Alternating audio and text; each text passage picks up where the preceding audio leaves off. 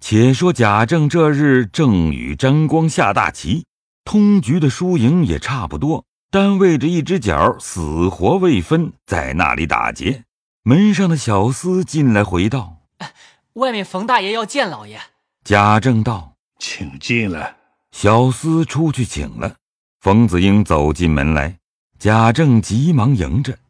冯子英进来，在书房中坐下，见是下棋，便道。只管下棋，我来观局。张光笑道：“ 晚生的棋艺是不堪瞧的。好说，请下吧。有什么事吗？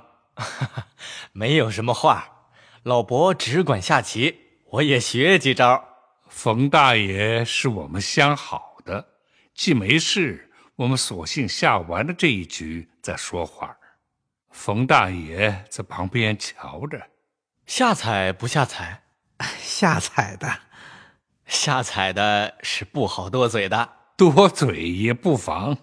横竖他输了十来两银子，终究是不拿出来的，往后只好罚他做东边了。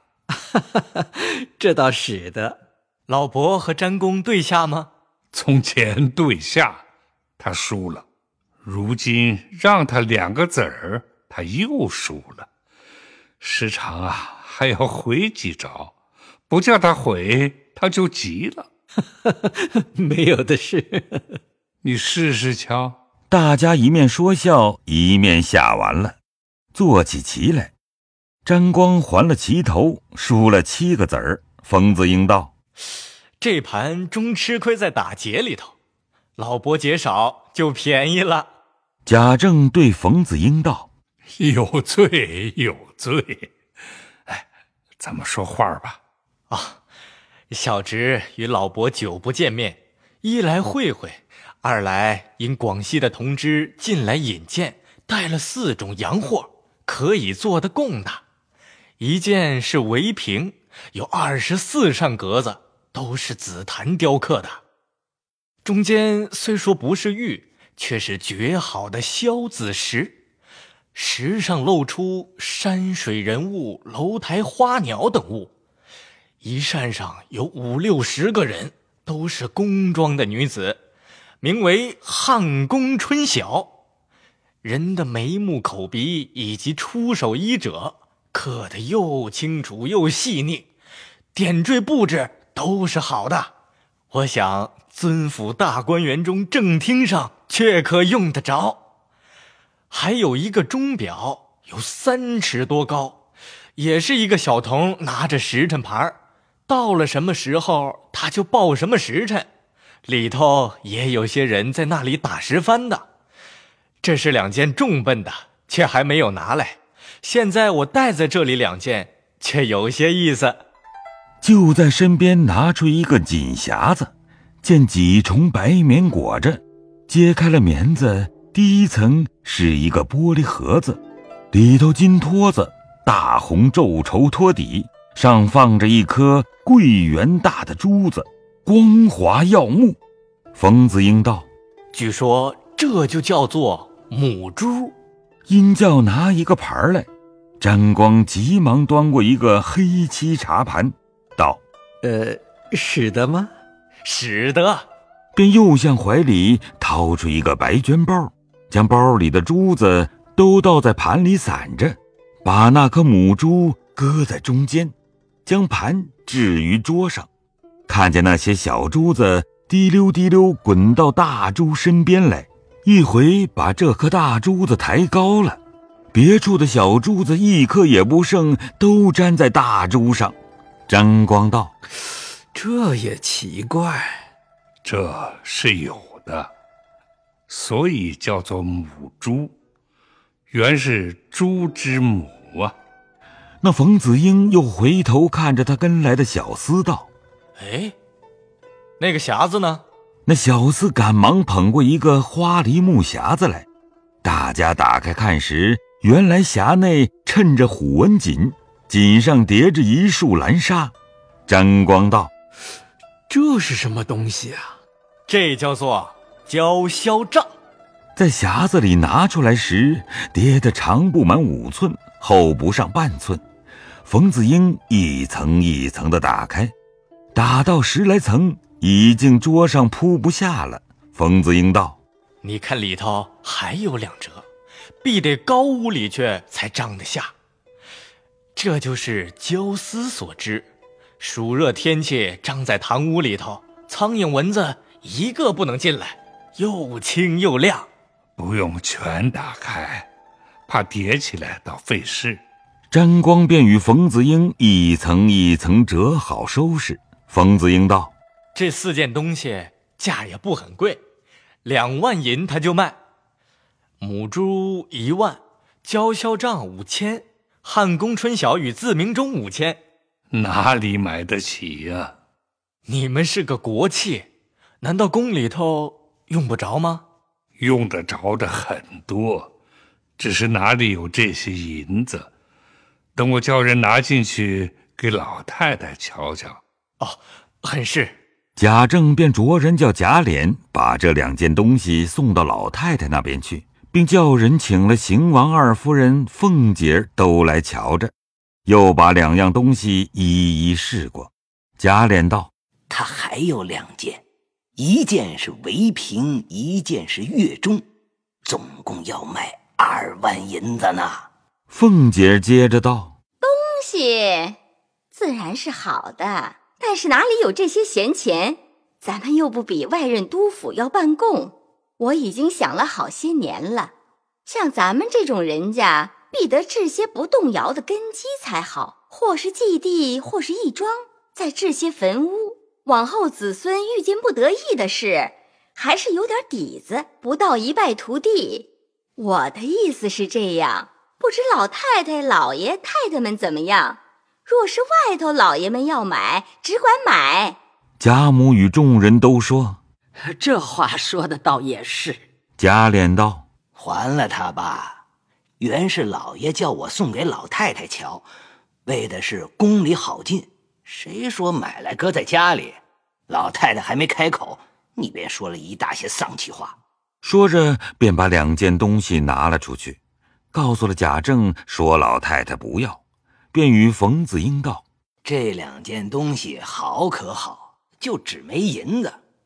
我替你留心，有要买的人，我便送信给你去。”冯子英只得收拾好，坐下说些闲话，没有兴头，就要起身。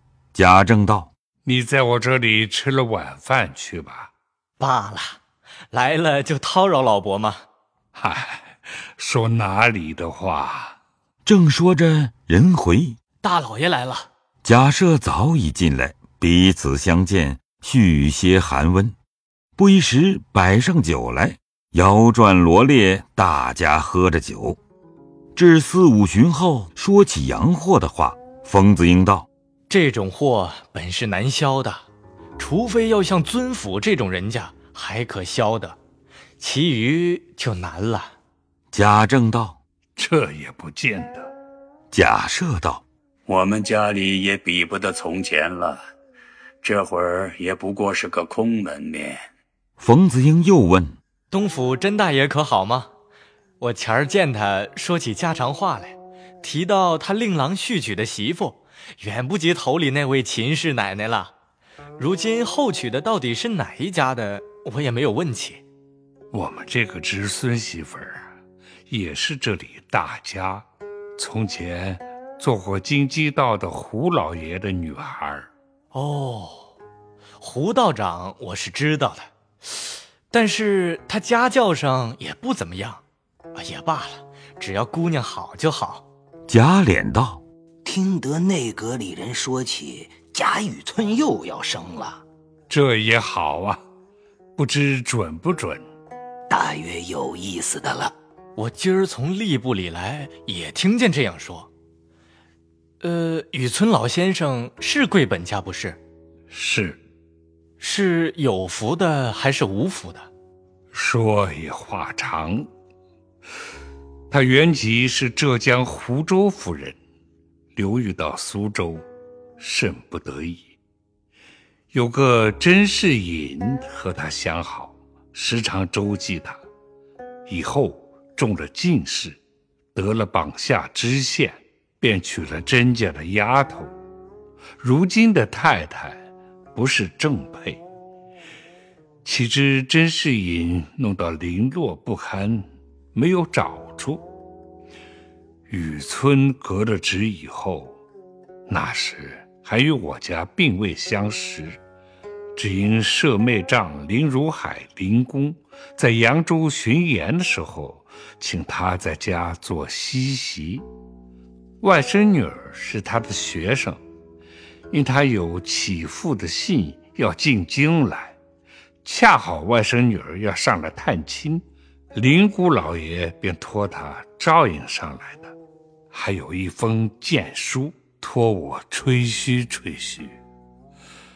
那时看他不错，大家常会，岂知雨村也奇，我家世袭起，从袋子辈下来，宁荣两宅。人口、房舍以及起居事宜，一概都明白，因此遂觉得亲热了。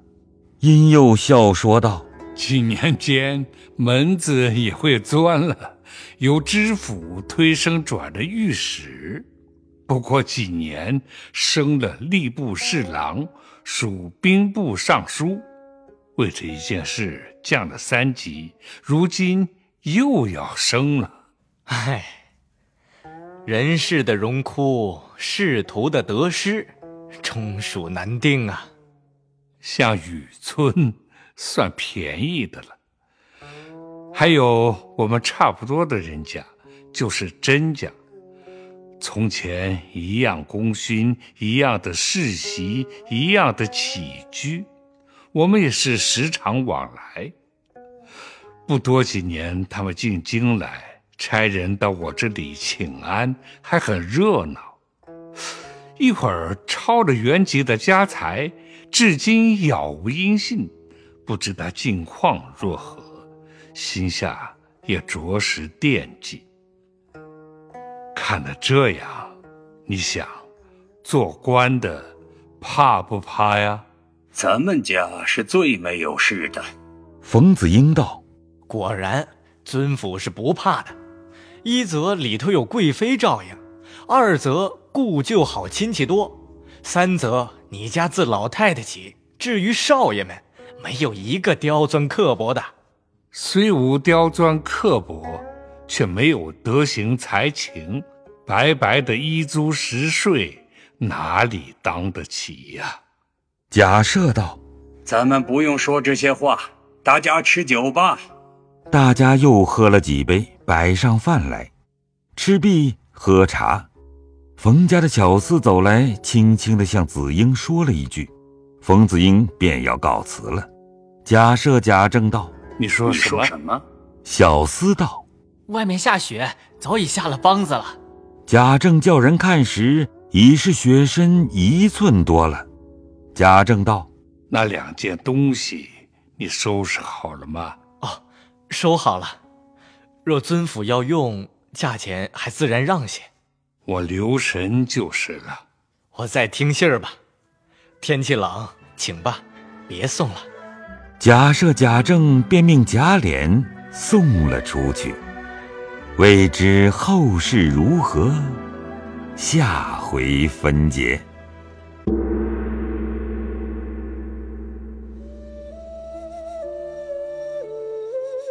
本回讲述人：刘峰、贾宝玉由乔志浩扮演，秋文由陆胜业扮演，袭人由黄一飞扮演，麝月由吕佳怡扮演，贾母由曹雷扮演，林黛玉由达一茜扮演，旺儿家的由陈瑞杰扮演，王熙凤。由赵蓉蓉扮演，贾政由乔真扮演，冯子英由张国瑞扮演，詹光由刘钦扮演，贾琏由张欣扮演，贾赦由王肖兵扮演。谢谢您的收听。